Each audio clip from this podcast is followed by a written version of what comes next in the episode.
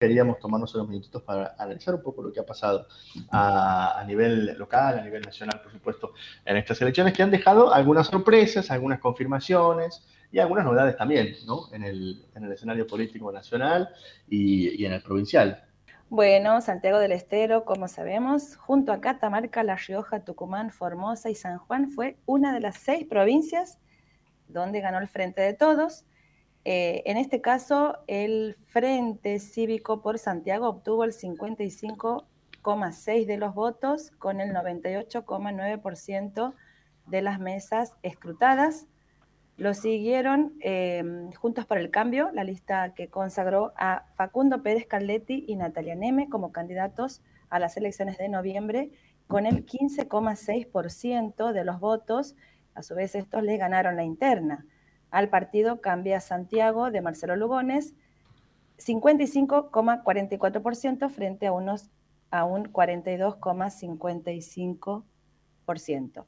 El Frente Renovador con Pablo Mirolo con el 9,6%, el Frente Patriótico Laborista con, em, con Guillermo Suárez Melián y Eduardo Chavay Ruiz, el 8,3%, Libres del Sur con Marianela Lezamajid con el 3,9% y UNITE con Santiago Paván como primer candidato electo con el 2,4%. El único partido que no llegó al porcentaje del 1,5% fue el Movimiento Socialista de los Trabajadores.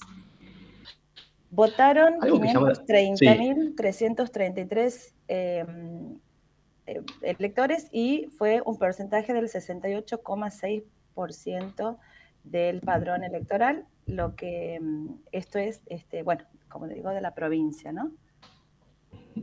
Eh, más o menos lo esperado, me parece, en cuanto al porcentaje del padrón. ¿No? sí, cuando, había algún temor respecto de la baja de, participación electoral, bueno, en realidad no, no, ocurrió. en, las, 2017, que fueron los últimos pasos, hubo un 74,62% fue el, el porcentaje. Y el Frente Cívico obtuvo en esa oportunidad el 65% de los votos. Y a propósito de eso, estaba, yo estaba tratando de, chequear, porque quizás el dato ¿no? de, esta elección a nivel local, si bien no se puede comprar porque son elecciones para, eh, para elegir diputados, eh, candidatos a diputados nacionales, es una de las performances, si no la, si no la más baja del Frente Cívico. Este, este porcentaje alcanzado en esta elección. Estaba chequeando la de 2017, pero también... Este, a mí me parece que es una de las más bajas. Claro, siempre era mayor a 60, ¿no? Al 60%. Sí.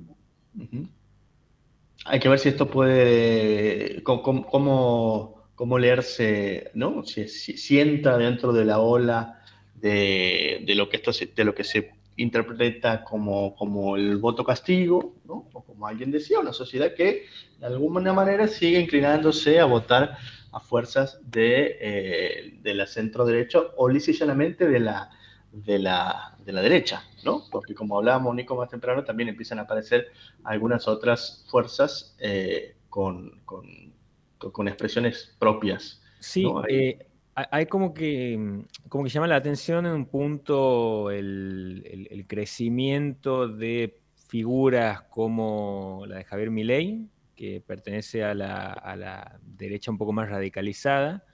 Em, hay un crecimiento por ese lado, particularmente en la ciudad de Buenos Aires. Estamos hablando que, decíamos, no, no es representativo de lo que pasa en el resto del país, pero tiende a ser algo que se va como eh, expandiendo o ahí empapando un poco en cuanto al, termómetro eh, político, ¿no? Y eh, por otro lado, mientras crecía esa, derecha un poco más radicalizada en Ciudad de Buenos Aires en algunos otros puntos, el, frente de izquierda daba ahí como un, batacazo, una sorpresa en algunas provincias y referentes de la izquierda a nivel nacional. provincias como cuáles, Estamos hablando, perdón, ahí estaba por mencionar. Eh, estaban diciendo que la eh, elección que habían hecho ahora la consideraban la mejor elección nacional desde la existencia del Frente de Izquierda. Y en Jujuy, por ejemplo, habían tenido el 23%, pero después tenían buenos números también en Santa Cruz con un 8%, en Neuquén también eh, un 8% más o menos, en Cava habían quedado bien posicionados con un 5%, y eh, bueno, ahí aparecían también otros, otros números que son números bajos, pero eh, para lo que históricamente venía cosechando el frente de izquierda, bueno, llama un poco más la, atención y ellos lo consideraron como una sorpresa eh, gratificante para, su, desempeño electoral. Hay algo que también es importante tener en cuenta porque se abren, se abren preguntas, tanto en el orden nacional como en el, en el local, porque claro, todavía faltan las generales de noviembre, pero esto es como este, una, una gran encuesta a nivel nacional que te da. Después, eh, entre las pasos y las generales se ha visto en, ediciones eh, anteriores, puede haber algunas modificaciones, pero claramente las pasos marcan la, tendencia. Em, hay una pregunta que tiene que ver con cómo queda la Cámara de Diputados. ¿No? a, nivel nacional y cómo puede quedar la Cámara de, Senadores. Algunos datos para tener en cuenta ahí sobre lo que ocurriría en el orden nacional en caso de que más o menos se repitan estos, estos, e, e, estos números en las elecciones a nivel nacional. Por supuesto, eh, va a haber algunos cambios. La primera es que los ultraliberales de Avanza Libertad van a estar teniendo representación por primera vez en la Cámara de Diputados con una bancada de cuatro eh, integrantes. Y además, como vos marcabas recién, Nico, el Frente de Izquierda aumentaría su bancada, que actualmente tiene dos diputados, pasaría a tener cuatro.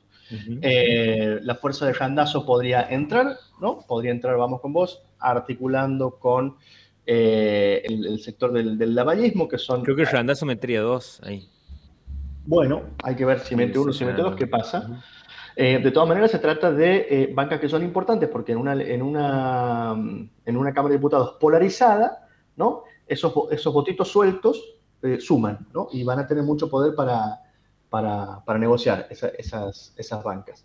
Em, así que eso por un lado, y después lo que ocurriría en el Senado, que renueva un tercio de su composición. Nosotros en Santiago no elegimos senadores y senadoras, pero eh, en el Senado va a haber cambios y va a haber cambios en la correlación de fuerzas a, nivel nacional para, para, para, la segunda parte del mandato de Alberto Fernández. Eh, la, novedad es que con estos resultados el Frente de Todos podría perder 6 de las 15 bancas que tiene el Senado y el quórum propio, ¿no? Quedando eh, con 35 de los 41 escaños que tiene actualmente. Mientras que, y aquí voy por Juntos por el Cambio, eh, podría ganar 14 bancas con este, con este resultado, pasando de las 20 que tiene actualmente a 34, lo cual es un cambio importantísimo a nivel de corrección de fuerzas en el Senado.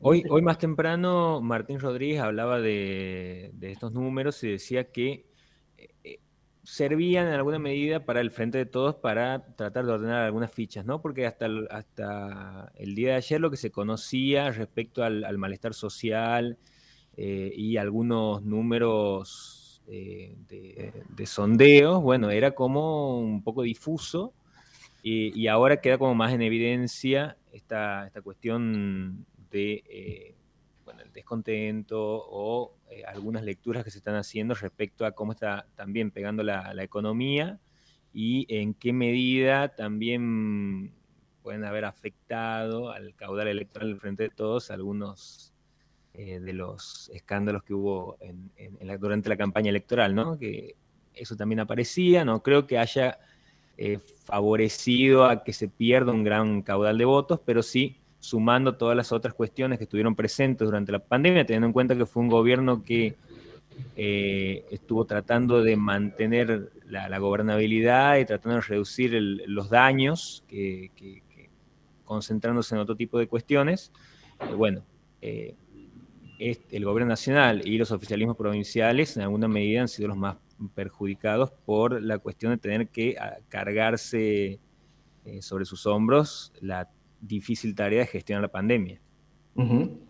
Em, habrá que ver en cuanto. Bueno, eso ya son análisis que, entran dentro del marco de, las conjeturas, ¿no? de, la, la causa-consecuencia para explicar el porqué del voto cuando el voto este, después hay, un margen ahí de, flexibilidad. Y la última, Nico, antes de, cerrar, que es la otra gran pregunta que se abre, es cómo cambia la correlación de fuerza al interior de la provincia, al interior de Santiago del Estero. Porque con este, porque si se replica esta, este resultado en las generales, a nivel de Santiago, habrá que ver después si hay corte de boleta o no en la elección del gobernador, eh, implicaría también un interesante cambio en la correlación de fuerza de la legislatura provincial, por ejemplo, ¿no? Donde hoy Cambiemos tiene solamente, solamente, bueno, no es poco, pero tiene siete diputados y podría eh, incrementar su cantidad de, diputados y también la aparición de otras, el crecimiento quizás de algunas otras fuerzas eh, de, la, de la oposición. Bueno, eh, son cuestiones que habrá que ver cómo siguen en, los, en estos próximos meses intensos que vamos a tener de cara a las generales